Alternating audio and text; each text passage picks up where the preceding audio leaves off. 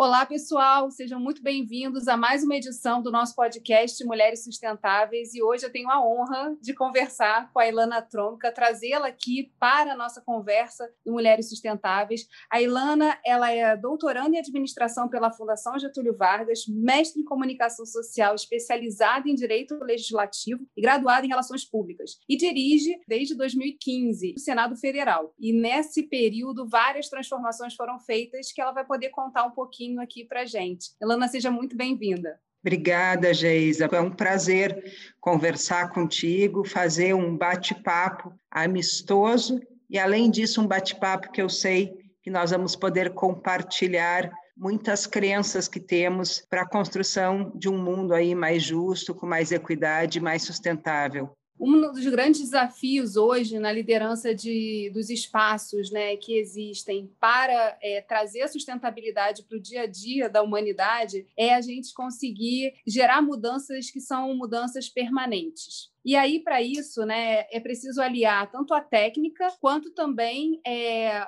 o conhecimento pessoal, porque é preciso trabalhar muito essa questão das relações humanas, né, e mostrar para cada um que vai fazer a transformação em tempos diferentes como é que isso vai acontecer. Eu gostaria de começar a nossa conversa aqui é, pedindo para você contar um pouquinho da tua trajetória, né, e, e como é que foi esse processo, né, até é, você chegar à direção geral do Senado. Bom, eu sou gaúcha, é, nasci em Porto Alegre e logo quando eu terminei a faculdade, eu fui convidada para fazer meu mestrado. É, na metade do processo do mestrado, depois que eu tinha terminado as disciplinas, né, no final do primeiro ano, surgiu o concurso aqui em Brasília, para o Senado Federal. Eu morava lá no sul, numa cidade do interior do Rio Grande do Sul, chamada Ijuí, e resolvi fazer o, o, concurso, não exatamente com a intenção de passar, mas com a intenção de testar os meus conhecimentos, já que eu fazia o concurso para uma área que era a minha área de graduação, era a área que eu dava aula. Bom, eu fiz o concurso, meio,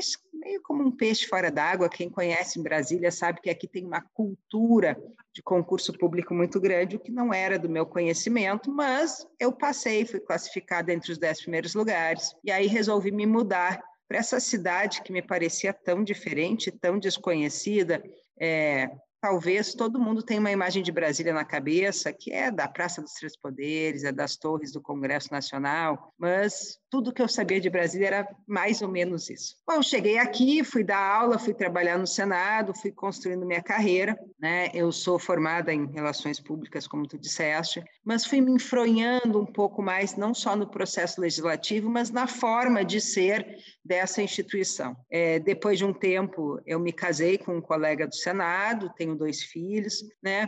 E definitivamente finquei minha bandeira aqui nesse cerrado, no que a gente chama de dizer no quadradinho do Brasil, e eu confesso que eu adoro Brasília e acho que não podia ter feito uma escolha melhor. Minha carreira no Senado foi sempre pontuada pela questão do relacionamento e do conhecimento. Eu fazia questão de conhecer não só a minha organização, mas as pessoas que nela trabalhavam. E com isso foram se abrindo portas que me levaram a ser assessora do presidente, da presidência do Senado Federal é, em 2004. Né? E daí eu segui minha trajetória num pequeno período eu fui para o Ministério da Integração Nacional, mas retornei ao Senado e acabei indo ser diretora-geral adjunta né, é, de gestão do Senado por duas gestões até que o presidente do Senado me convidou para ser a diretora-geral. É, eu ocupei outros cargos no Senado, como a própria diretoria de Relações Públicas, que é a minha área de origem. Fora do Senado, Geis, eu sempre acreditei que nós não devemos delegar tudo aos outros e que se temos um compromisso de construir um mundo melhor, cada um de nós tem que botar a sua mão na massa para isso. Sempre fui muito envolvida com o terceiro setor. Né? Eu fui fundadora da Frente Parlamentar de Apoio ao Programa Antártico Brasileiro, a gente fala de Cerrado, a gente tem uma imagem quente, agora pensem na Antártica, né? Eu fui seis vezes ao continente antártico como secretária executiva da Frente Parlamentar de Apoio ao Programa Antártico Brasileiro. Eu criei ONGs que trabalhavam com leitura infantil, é, e hoje eu milito na questão da equidade de gênero por meio do Grupo Mulheres do Brasil. Né? Então, eu sempre acreditei que a gente tem que, é, primeiro, quando você opta por ser servidor público isso é um pouco a definição que você quer realmente ter na sua carreira, no seu dia a dia, é essa missão de servir ao outro.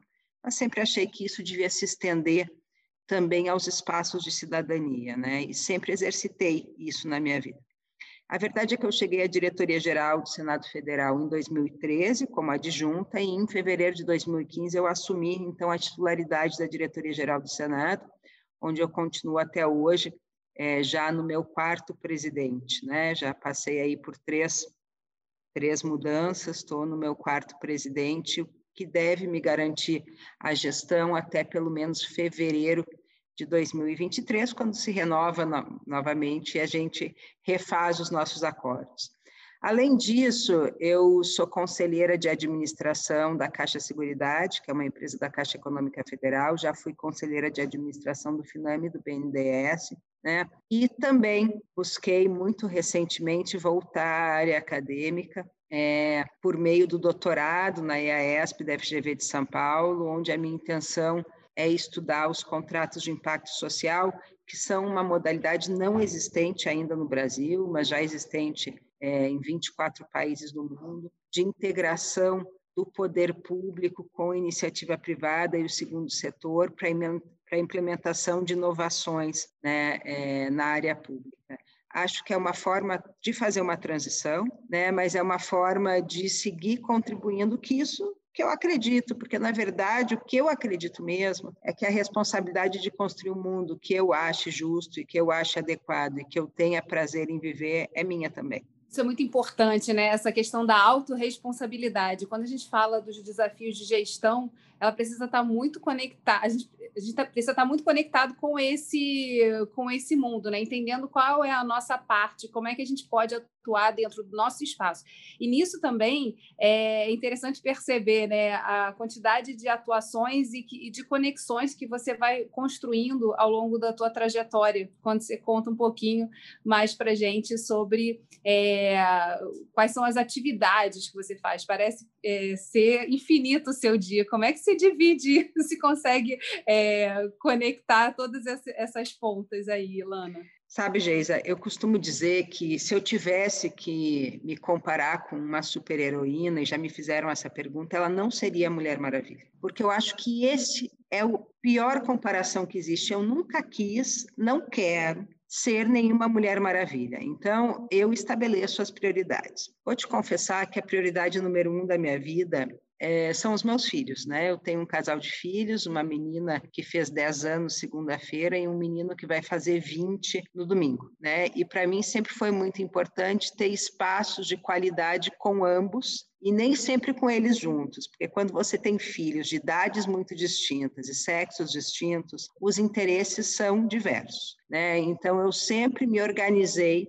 para num determinado momento da semana poder dar um espaço independente e exclusivo para cada um deles. Eu também tenho como uma outra prioridade, porque é algo que me, me faz muito bem como ser humano, ter pelo menos uma hora por dia só para mim, em que eu costumo fazer atividade física logo no começo do dia. Né? Isso é um hábito muito importante, então todo dia, muito no início do dia, eu faço atividade física, porque também se eu não fizer no início do dia, eu já não faço mais, porque o dia mais. corre. É, e estabelecer algum momento, algumas horas da semana, para que eu possa fazer o meu crescimento intelectual para além do espaço do trabalho, que hoje está muito calcado no doutorado, mas em outros momentos foi fazer o curso para formação é, de conselheiro, eu fiz curso de liderança na Universidade de Harvard, eu trabalho muito com equidade de gênero, quer dizer, foi me manter aprendendo coisas que me interessam para além do Senado Federal, porque o Senado, eu costumo dizer que ele rivaliza muito bem com a minha casa. Né? É, todo mundo me conhece como a Ilana do Senado e eu acho que eu sou mesmo, né? E a minha família é uma família estendida, ela se estende aos meus colegas, o que ficou bastante claro nesse momento de pandemia, é, porque eu acho que as organizações tiveram que assumir um papel diferente na vida dos seus servidores, né? Para que o cuidado com a saúde, tanto física como psicológica, pudesse ser facilitado, porque uma, a pandemia não acabou. Dois, ela foi dura, não só para quem fisicamente teve Covid, e eu tive, né? Mas para quem teve que aprender a viver num mundo muito diferente. E esse aprendizado causou um sofrimento, independente da pessoa ter ou não sido contaminada com Covid e isso cobra um preço. Né? Isso cobre um preço das organizações. Né? Mas é, eu preciso ser além disso. Né? Eu preciso, para ser, para cumprir a minha função do Senado, eu tenho que estar tá também com a cabeça do lado de fora para trazer as novidades, porque a gente sabe que o setor público ele convive com limitações né, que não podem nos paralisar, é o que a gente chama do apagão das canetas. Né? Então, nós precisamos estar atentos ao que está acontecendo do lado de fora, inclusive para poder melhorar a minha atuação. Mas, uh, e, e, por incrível que pareça, Geisa, eu durmo e durmo cedo. Isso é muito importante, né? Quer dizer, estabelecer um processo de equilíbrio também entre as atividades, entre a vida pessoal, que é fundamental. Eu acho que ela também dá muito suporte para a gente poder ir aguentando os trancos e fazendo as coisas acontecerem, porque os desafios são imensos. É, você falou também da questão do estudo, né, de como está sempre se atualizando e mergulhando nisso é, forma um pilar ali importante de atualização constante para poder justamente enfrentar esses desafios. Queria que você falasse um pouquinho, Lana, sobre, antes da gente entrar na questão da equidade de gênero, que é um ponto muito interessante e fundamental, eu acho que assim, é, a gente vai ter muito que trocar aqui, mas eu queria que você falasse um pouquinho sobre essa questão da pandemia, porque, é, de fato, a gente está vivendo um processo de transformação.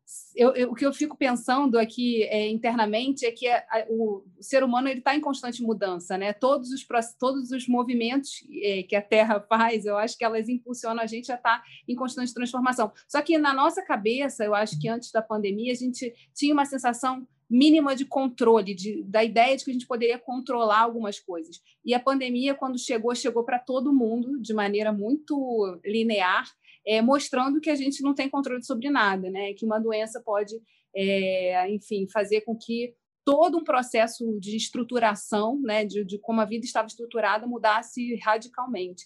E aí, é, como é que foi isso para você, né, de, dirigindo o Senado Federal, é, num desafio também de manter as atividades, porque a gente viu que o legislativo é, não parou, enfim, o mundo está acontecendo e precisa, é, a pandemia mesmo precisa de respostas. Como é que foi esse processo assim de organização interna e do próprio Senado e, do, e de manter também né, é, um, processo de, de observação de como as pessoas estavam agindo e reagindo sobre isso. É, é, nós vivemos num país que é comprovadamente um país que tem dificuldade em lidar com incertezas. E quanto mais dificuldades nós temos para lidar com as incertezas, mais nós sofremos na pandemia porque, para além de uma questão de saúde pública, ela foi o entendimento claro e explícito que nós somos obrigados a ter que tudo pode mudar muito rapidamente, que nós não temos controle, como você disse, e que nós não sabemos como será depois. E cada país tem uma capacidade de lidar com graus de incerteza. E a verdade é que os países latino-americanos, especialmente, têm dificuldades em lidar com incerteza. São países muito tradicionalistas, né, que se apegam muito a questões como hierarquia, burocracia, estruturas de poder, porque isso lhes dá segurança do mundo que vivemos. Nem sempre o mundo que vivemos é o mundo que achamos que é o melhor, mas é o que vivemos e nós o conhecemos, né? E isso dá segurança. Então, teve um impacto realmente muito grande. O Senado Federal, ele tinha dois grandes desafios. O primeiro era que o processo legislativo não podia parar. Né? Eu sou filha de médico, Geise, em um determinado momento, me, e a minha irmã mora fora do Brasil. Em determinado momento, meu pai tem 74 anos e ele continuou trabalhando. E chegaram e disseram assim para mim: Você não acha que você tem que conversar com seu pai, que ele tem que se poupar mais? Ele né, tem 74 anos, ele é médico intensivista, trabalha em UTI. E eu fui conversar com ele ele disse: Minha filha, não é na hora que o mundo precisa de médicos que os médicos têm que ter medo de desaparecer. E a mesma coisa vale para o Senado Federal: não era na hora que o Brasil precisava, né? ele precisava de decisões legislativas, tanto que dessem condições para que o executivo trabalhasse, como para que dessem condições para que os setores né, como auxílio emergencial, como o Pronamp, pudessem reagir a esse momento de pandemia, que ele podia se acuar. Então, era o momento de achar uma solução, e essa solução estava na tecnologia, e foi uma honra, realmente uma honra, ser diretora-geral do Senado Federal, quando o Senado Federal foi a primeira casa legislativa no mundo que implantou um sistema de votação 100% eletrônica, auditável e seguro. Né? Então, isso foi uma honra muito grande. Eu lembro que nesse dia, que foi dia 20 de março de 2019, de 2020, desculpe, é, o secretário-geral da mesa, então, à época, que é o grande responsável por isso, estava com Covid em casa, comandando de casa, e eu então fui ao nosso bunker, onde a gente fazia sessões, a gente começou a fazer sessão naquele dia, e depois eu gravei uma mensagem para os meus colegas, e, e, em um determinado momento eu me emocionei e chorei. E, essas, e essa mensagem acabou compartilhada, acabou na imprensa, acabou repercutindo, mas era um choro de orgulho, de ser orgulho de poder liderar uma equipe dessa qualidade. De outro lado, nós tínhamos que proteger a saúde das pessoas. Né? E aí evoluímos com muita rapidez para o teletrabalho, em mais de 90% do quadro, porque era impossível dispensar todo o quadro, até porque precisa, as sessões precisavam ser realizadas, é, a gente tinha, tem um esquema de policiamento que também tinha que ser realizado e de própria comunicação social. Né? E tínhamos que fortalecer os sistemas de saúde, fortalecemos isso internamente, inclusive criando canais para que as pessoas pudessem, às vezes, só sentir que elas não estavam sozinhas, e num primeiro momento se sabia muito pouco da pandemia. Então, a gente teve que criar canais de informação com apoio médico, eh, um de informação, um para quem estivesse com Covid, depois para o pós-Covid, que também exige é, questões. A verdade é que a nossa última pesquisa de clima organizacional, realizada em outubro do ano passado, é, nos mostrou que tivemos sucesso porque não só aumentou a satisfação e orgulho das pessoas que trabalham no Senado de lá estarem, como a avaliação da atuação do Senado interna em relação à Covid é, foi muito bem avaliada. Isso fez com que nós tivéssemos, e, e, e doeram muito, infelizmente, morte de três senadores, de dois colegas, e de um grupo um pouco maior de terceirizados, mas que representa um percentual mínimo né, em relação ao que as outras instituições tiveram que conviver.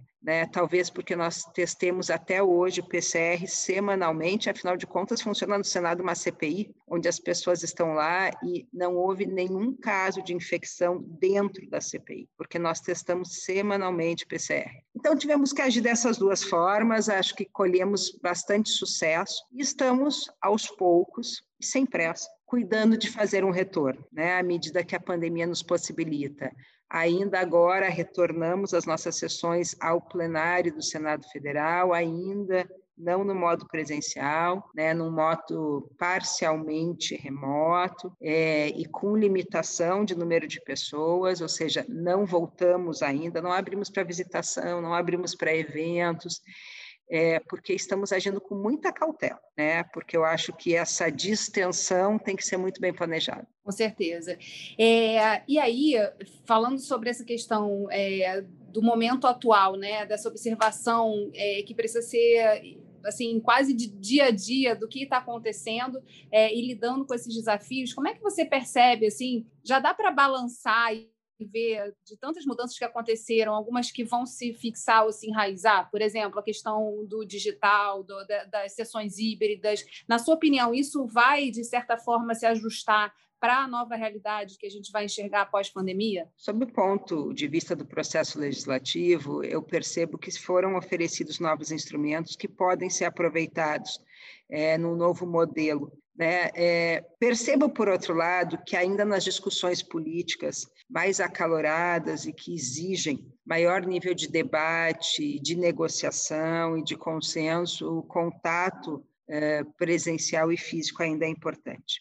Mas, certamente, é, há muitos instrumentos que nós podemos adaptar ao processo legislativo, e a mesma coisa é, eu posso dizer sob o ponto de vista administrativo. O Senado já tinha há alguns anos, há quatro, cinco anos já, o que a gente chama de gestão por produtividade, que já era uma gestão que não era teletrabalho exatamente, mas era uma gestão metrificada, né, que avaliava a partir da produtividade. E por isso já existia há cinco anos, ou seja, era muito anterior à pandemia, a gente teve uma facilidade de poder continuar acompanhando o resultado do trabalho, mesmo à distância, porque já haviam essas métricas, e essa métrica, em um determinado momento, inclusive permitia que nós tivéssemos algum trabalho à distância. Não, é claro, da forma que foi imposta pela pandemia, mas já existia métrica, já existia sistema, já existia uma forma de trabalhar há cinco anos, era era só para algumas áreas, né?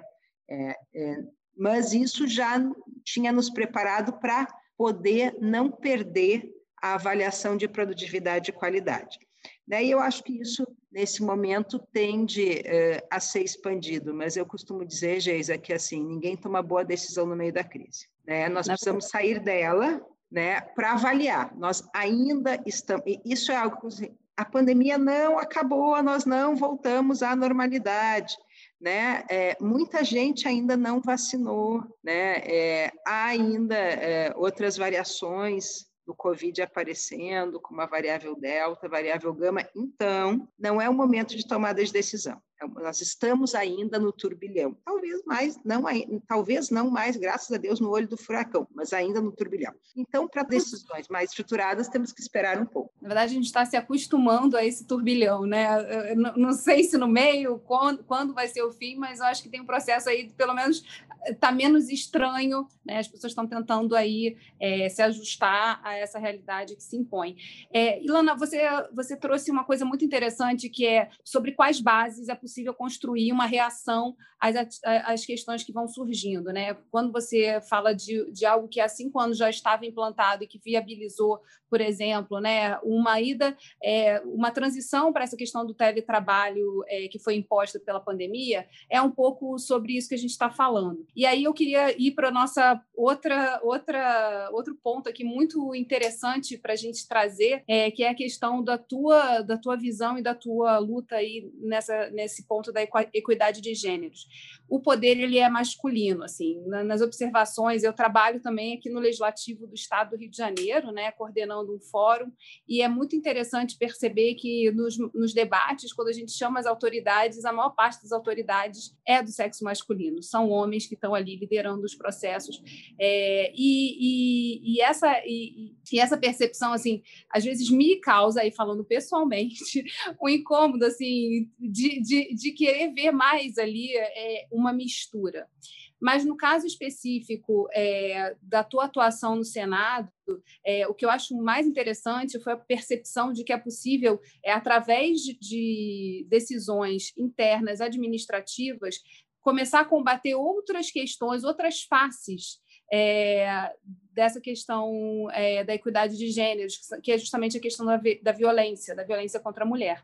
E aí eu queria que você falasse um pouquinho, né, como foi esse processo, como foi trazer essa, essa questão é, para o Senado, como foi a receptividade é, dessa temática e como é que vocês colocaram em prática, né, uma ação real de combate à violência, tentando mudar aí a, a, a perspectiva dessa mulher que é vítima de violência para que ela possa sair dessa situação, que eu acho que assim é um dos exemplos mais interessantes que a gente tem no Brasil. Acho pouco divulgado é, e a mim assim me orgulha muito saber que você está tá nesse processo aí liderando essa, essa transformação que a gente precisa ver multiplicada aí também em outras, em outras administrações públicas. Né? A história da cota de 2% para as mulheres vítimas de violência é, é, a seguinte: nós fizemos uma campanha junto à Secretaria das Mulheres do Governo do Distrito Federal, que era a coleta de bolsas com itens que trabalhassem autoestima e itens de higiene para mulheres.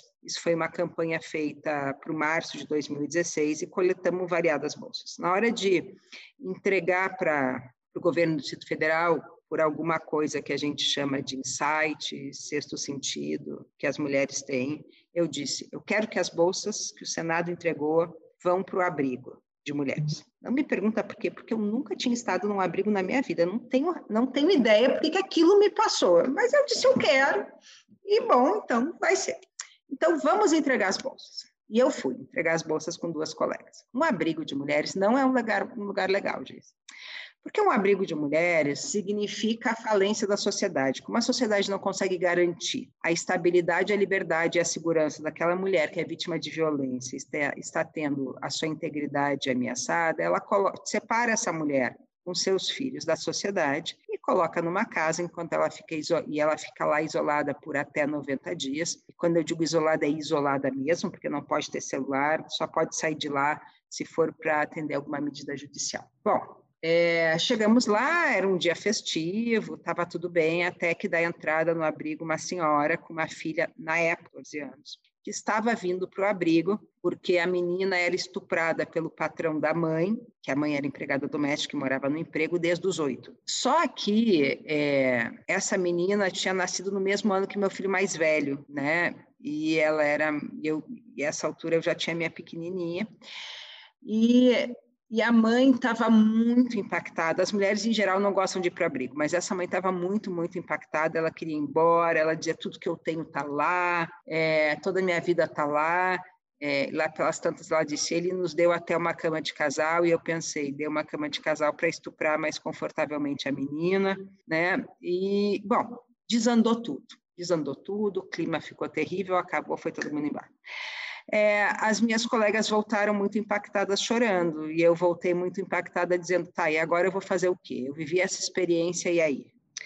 E eu comecei a estudar e descobri que as pessoas naturalizam a violência, às vezes, para ser capazes de viver com elas. Né? É, então, para sobreviver a uma situação extrema, às vezes um mecanismo de defesa e de sobrevivência é naturalizar. É o que tinha acontecido com aquela mãe, que muito provavelmente já tinha sido estuprada pelo mesmo patrão, é, então, ela não era uma má mãe, mas a única forma que ela tinha de continuar vivendo era aquele emprego. E sem aquele emprego não tinha como botar comida na boca da filha, inclusive.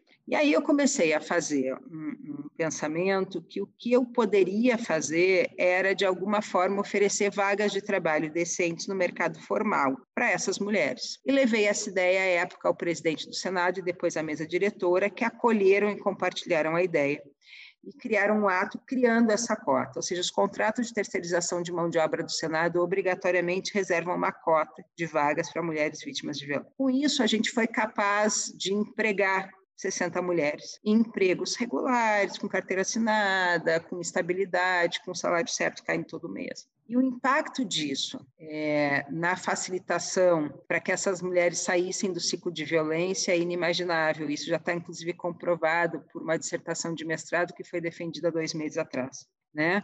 É, a empregabilidade ela não é o único fator para que as mulheres consigam sair do ciclo de violência, senão mulher empregada e mulher rica e não apanhava. Não é verdade. Mas quando você não tem a independência financeira, a saída do ciclo de violência fica quase impossível, né? É, então, isso se tornou uma, uma ação muito bem sucedida, também acho que não tão bem divulgada como poderia, né, mas que redundou, entre outras coisas, numa no, num novo dispositivo na nova lei de licitações, que internalizou essa possibilidade. E por que, que eu digo? É, isso sempre existiu, o Senado faz desde 2016.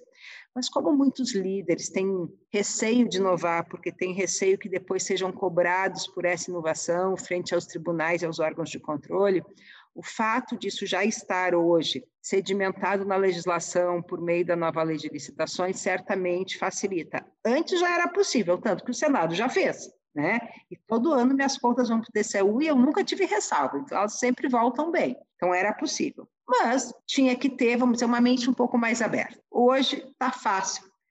Né? E, só que isso, além de ter um benefício na vida da, dessa mulher, teve um benefício organizacional. Porque, primeiro, que a violência contra a mulher, ou todo tipo de violência, não é uma temática nem fácil nem bonita, e nem é uma temática que a gente quer tra trazer para dentro da nossa vida, das nossas casas. A gente preferia viver sem elas, eu também preferia viver num mundo sem violência. Mas ela normalmente chega. E como é que ela chega? Ela chega por, por meio dos, pelos meios de comunicação social. Só que como ela é uma temática árdua, ela não é uma temática empática, você assiste uma, um, jornal, você vê num blog, você vê num site, depois você fecha aquilo e toca a sua vida.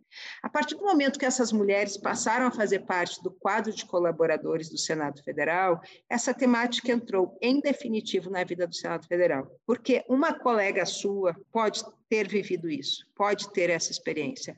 Portanto, não é mais possível tirar essa temática do nosso dia a dia. E isso causou uma transformação interna. Né? Isso teve que passar a ser algo discutido, algo falado, até porque lidar com vítimas de violência exige uma preparação da organização. E nós fomos aprendendo com isso. Então, eu acho que é um ganho enorme para essas mulheres, eu não tenho a mínima dúvida. É um ganho enorme pessoal para mim, porque eu, isso é daquelas coisas que perpassam a liderança. Comigo na diretoria geral, ou sem que eu esteja lá, a cota está estabelecida e continuará, e os efeitos dela também. E terceiro, porque trouxe um ganho interno na mudança da cultura, não só da organização, mas na mudança da forma com que as pessoas veem, essa temática enorme. É, então, eu acho que foi daquelas coisas que são algo de ganha-ganha mesmo. E eu acrescentaria um quarto, porque essa contribuição ela ultrapassou a possibilidade é, da iniciativa pessoal dentro de um espaço que, que, que, abraçou a ideia e pode, e pode agora ser replicada de forma muito mais é, suave, né, digamos assim, porque continua não sendo um tema fácil, mas pode ser muito mais é, muito mais fácil o caminho de quem decide também é, apostar nessa, nessa solução, né? de trazer é, mais para próximo das instituições essa questão da violência é, para que ela possa ser discutida, não naturalizada ou simplesmente ignorada, é, como a gente costuma fazer. E você falou que é um mecanismo muito natural é, do ser humano, né? Tentar se afastar das coisas que nos trazem algum tipo de dor, agonia e, e enfim, não pode, e de impotência também, né? Eu acho que essa iniciativa ela demonstra que, que todos nós temos potência e que a gente pode, ainda que não dentro do problema, é, oferecer, ofertar uma solução para esse problema, uma, uma possibilidade de, de, de abrir campo para que ele possa ser discutido. Então, eu acho que ainda tem outros, outros números para a gente ir acrescentando aí, né? Você sabe, Geisa, que uma vez, num, num âmbito muito interno meu, a minha família, me perguntaram por que diabos eu estava me envolvendo nisso, se na verdade eu nem sequer nunca nem apanhei palmada do meu pai e da minha mãe, nunca. Meus pais nunca eu disse porque não era necessário que eu tivesse apanhado para entender que isso é uma temática importante e que eu tenho uma função dentro disso. Né? Não é necessário que eu tenha vivido a experiência, e eu sei que viver em experiência motiva, mas não é necessário. O necessário é que eu entenda duas coisas. Primeiro, que eu sou capaz de fazer algo para mudar as coisas. É uma força interna, é uma crença né, que nós sim somos capazes de mudar as coisas. E independente de onde trabalhemos, independente do teórico poder que tenhamos, somos capazes de mudar as coisas e impactar o ambiente onde estamos. Isso é uma crença interna. Isso é uma fortaleza interna. E a segunda é empatia com o outro. Eu não posso, eu não devo apenas me limitar àquilo que está na minha área de vida. Veja, eu nunca fiz pesquisa na Antártica e eu fundei, fui uma das fundadoras de uma frente parlamentar que leva recursos. Ou seja, eu não precisava eu não tinha necessidade daquele recurso para o meu dia a dia, o que não significa que eu não posso contribuir com aquilo. Eu nunca fui vítima de violência, que não significa que eu não possa contribuir para aquela temática. Então, eu acho que são essas duas características fundamentais. Primeiro, acreditar que nós sim temos a possibilidade, que essa possibilidade não está só no outro, e isso não é tirar a responsabilidade dos governantes, nada disso, mas é compartilhar com eles a responsabilidade por construir algo que acreditamos. E segundo, é entender que a minha experiência pessoal e as características da realidade que eu vivo não limitam as minhas ações. Ai, meu Deus, é tão bom, tão bom ter assim, a gente ter tido eu, eu ter tido a sorte de trazer você aqui para esse espaço do Mulheres Sustentáveis, porque eu acho que são relatos como esse que ajudam a, a, a gente a olhar essa questão da autorresponsabilidade, da da possibilidade, da potência que a gente tem, de como a gente pode, de onde a gente está, na condição que a gente está, poder contribuir para algo que a gente acredita. Você, você, eu estava olhando aqui, tem muitas coincidências assim entre a gente é, também nessa questão da comunicação social. É, eu me formei em jornalismo e trabalho no legislativo há bastante tempo, entrei aqui pela comunicação social. E, e, eu acho que tem uma questão também, a comunicação ela, ela, ela obriga você a, a transitar entre os mundos, né? A, a, entender outras linguagens e muitas vezes está em uma posição de tradução dessas linguagens. O próprio legislativo ele tem todo um rito e um processo que, que não é entendido para quem olha de fora. É, é uma dança que, que ela não, não, não é completamente clara. As pessoas é, veem as, as coisas sendo feitas, veem a cobertura da imprensa, mas há todo um processo é, permanente de tentativa de tradução.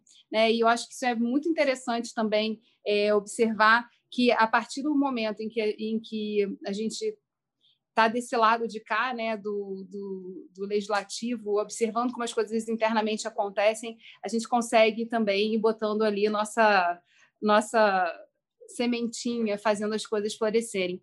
Onde é que você se abastece, Lana? Assim, estou falando, é, você falou dessa, dessa crença interna, mas assim, é, você falou da, do tirar uma hora para você como fundamental, dormir, estudar, mas assim, nesse momento de, de, de, reflexão, né, sobre as coisas que estão acontecendo, sobre as energias que você está movimentando, né, o tempo todo, é, o que, que você busca assim como é, ponto de equilíbrio também espiritual? Bom, eu acho primeiro, Geisa, que eu sou uma pessoa de muita sorte. Primeiro porque eu venho de uma família que sempre estimulou a participação feminina. Se eu te contar que eu tenho uma avó viva que vai fazer 102 anos na sexta-feira e que saiu de casa para trabalhar e morar sozinha 85 anos atrás. E essa minha avó, é, que é minha avó Paulina, ainda há, há uns, umas duas semanas atrás, foi receber, foi conhecer o bisneto mais novo dela, fez um ano agora, e em algum momento perguntaram se ela estava com fome, ela disse: estou com fome, com fome de vida. E ela vai fazer 102 anos, 102 anos. Então, eu acho que eu tenho a sorte de vir, de vir numa família que, onde isso nunca foi questão. Mulher ir para qualquer lugar, mulher poder. Eu morei fora do Brasil com 16, 17 anos, nunca foi questão. Então, eu tenho sorte. A verdade é essa. Eu tenho sorte de vir de um lar onde ser mulher nunca impactou nada. Então, eu acho que primeiro eu tenho aí um, um, uma história familiar muito positiva. Segundo, e eu acho que é consequência disso, eu acabei criando na minha família um tipo de relacionamento muito equilibrado, né? Outro dia eu conversava com meu marido, falando sobre outros tipos de relacionamento, eu disse, olha, meu marido, se não fosse do jeito que nós somos, não seria, porque eu não conseguiria, eu não ficaria, né? Então, eu acabei criando um tipo de família eh, de muita equidade, né? E isso reflete nos meus filhos, né? Então, a minha filha diz assim, se tem um problema muito difícil, ela diz, é melhor chamar uma mulher para resolver. É, então, isso ficou embutido né, na cabeça dela. E terceiro, eu tenho essa crença ferrenha de que é possível sim mudar as coisas. É, assim, eu, eu não sou uma pessoa imobilizada, né? É, eu tenho religião, eu professo a religião judaica, mas isso não tem exatamente uma relação com a minha visão de Deus ou se eu acho que tem vida após a morte. Né? Isso tem uma visão clara, primeiro, na minha educação, segundo, no papel que eu acredito que nós temos na sociedade.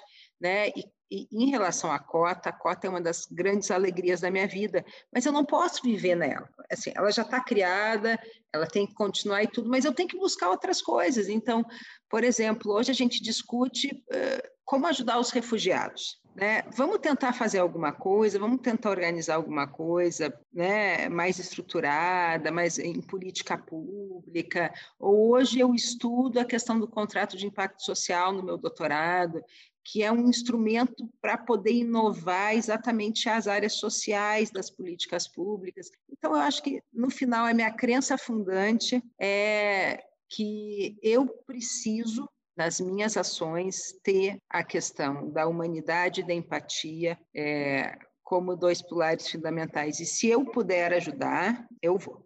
E isso acontece em todos os aspectos. Assim, é, as pessoas não estão nos vendo, mas eu estou aqui conversando com a Geise e eu estou usando um brinco de capim dourado. E a questão do capim dourado, que é uma questão que eu me aprofundei um pouco mais nas últimas semanas, quando eu fui ao Jalapão, eu resolvi gravar entrevistas com as mulheres que trabalham com capim dourado. Se isso vai virar um artigo, eu não sei, mas eu me comprometi com aquelas comunidades e com aquelas mulheres né, que fazem algo tão específico, mas algo que mudou a organização do trabalho naquelas quatro comunidades. E é impressionante, Geisa, é, o valor da mulher naquela comunidade. As presidentes das associações de moradores são as mulheres. As pessoas que mexem com a comunidade são as mulheres. Por quê? Porque toda a divisão do trabalho está centrada no que as mulheres produzem, que são o capim dourado. E eu fui lá e olhei isso e me comprometi com alguma coisa com aquelas pessoas, com alguma coisa que, que eu vou fazer. Né? Então, eu acho que eu tenho, uh, eu tenho essa questão, se eu, eu sou empática e eu quero me comprometer, e se da onde eu estou eu posso, então eu faço. Talvez eu não possa em outro momento, mas hoje eu posso. Né? E em outros momentos na minha vida privada eu também pude, assim, é, eu fiz. Então, por exemplo, trabalhar no aprimoramento das pessoas que auxiliam na minha vida privada, porque ninguém consegue ser ninguém sozinho, e eu tenho filhos, e os filhos já foram pequenos, e eu preciso de apoio para poder desenvolver minha carreira, e essas pessoas que me apoiam também merecem ter um plano de saúde que preste, como o meu, também merecem estudar, como eu, né? E, e aos poucos você colhe, quer dizer, é, eu tenho uma, uma, hoje uma mulher que trabalhou comigo muitos anos e que, quando saiu da minha casa, é, saiu formada ela é biomédica, né? E saiu já dando entrada na casa própria dela. E hoje ela tem um emprego, ela é biomédica, ela tem carro, ela tem filho. E é um prazer para mim poder dizer que eu tenho uma terceira pessoa que eu ajudei. Então, não precisa ser diretor-geral do Senado. Você pode ajudar o seu vizinho, você pode mentorar uma outra mulher em início de carreira, você pode ajudar a pessoa que trabalha com você, que faz a faxina na sua casa, ou você pode simplesmente divulgar nas, nas redes sociais o trabalho de uma outra amiga, de uma outra parceira, de uma outra companheira, e isso não custa nada. Ilana, a gente poderia ficar conversando aqui mais horas, mas eu sei que você assim reservou esse espaço do dia para manter o compromisso de participar com a gente aqui do Mulheres Sustentáveis e eu super agradeço. É, acho que eu sempre me emociono quando eu converso é, com as minhas convidadas, assim, e o tempo todo aqui eu ouvindo você, eu acho que é, é muito forte como a, a crença na, na potência de transformação que uma, uma mulher tem pode é, impactar, né, contaminar outras mulheres. E eu acho que você cumpre um papel fundamental é, de inspiradora mesmo. Enfim, eu, eu fico aqui é, sempre admirando e quando e tenho a honra de poder dividir espaços com você, assim, para mim é sempre uma felicidade. Então, muito obrigada por você participar aqui e poder também ajudar nesse processo de disseminação de boas práticas, de, de olhares e de ações que estão sendo feitas. Assim, as coisas estão acontecendo e a gente precisa também é, trazer para as pessoas, né? essa informação de que tem muita coisa, tem muita fonte para se inspirar, seja no setor público, no setor privado. A gente tem tido muitos bons exemplos também para seguir e, e, poder tirar esses momentos aqui para escutar outras mulheres é, para mim, sempre inspirador. Então, muito obrigada por você ter participado aqui do nosso encontro. E, é, para quem está ouvindo a gente, se você gostou desse podcast, compartilha com os amigos, né? A gente está, e com as amigas, é, ou com outras mulheres que podem ser inspiradas por essas conversas que a gente está tendo por aqui. Ilana, eu vou deixar aí os minutinhos finais para você dar o seu recado. Queria que você falasse um pouquinho sobre Mulheres do Brasil, né? A sua participação nesse, nessa rede que é tão importante, né? E tem movimentado bastante aí a mídia e as discussões. Queria que você falasse só um pouquinho sobre isso e desse seu recado final.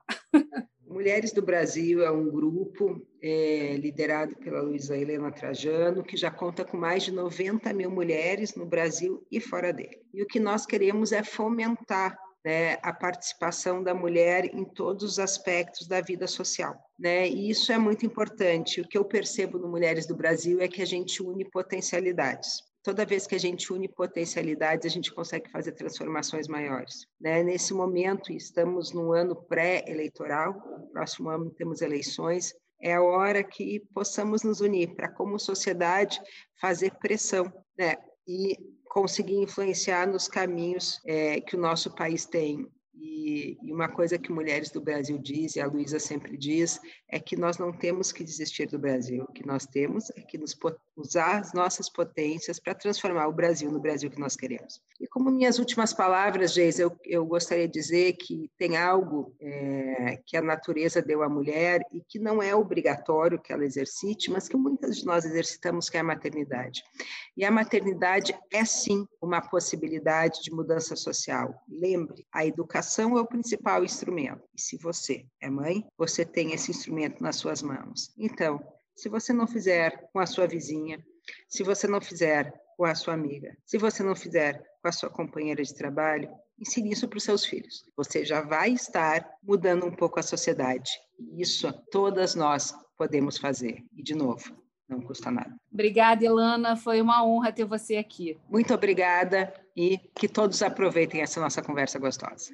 Beijo a todos e até a próxima.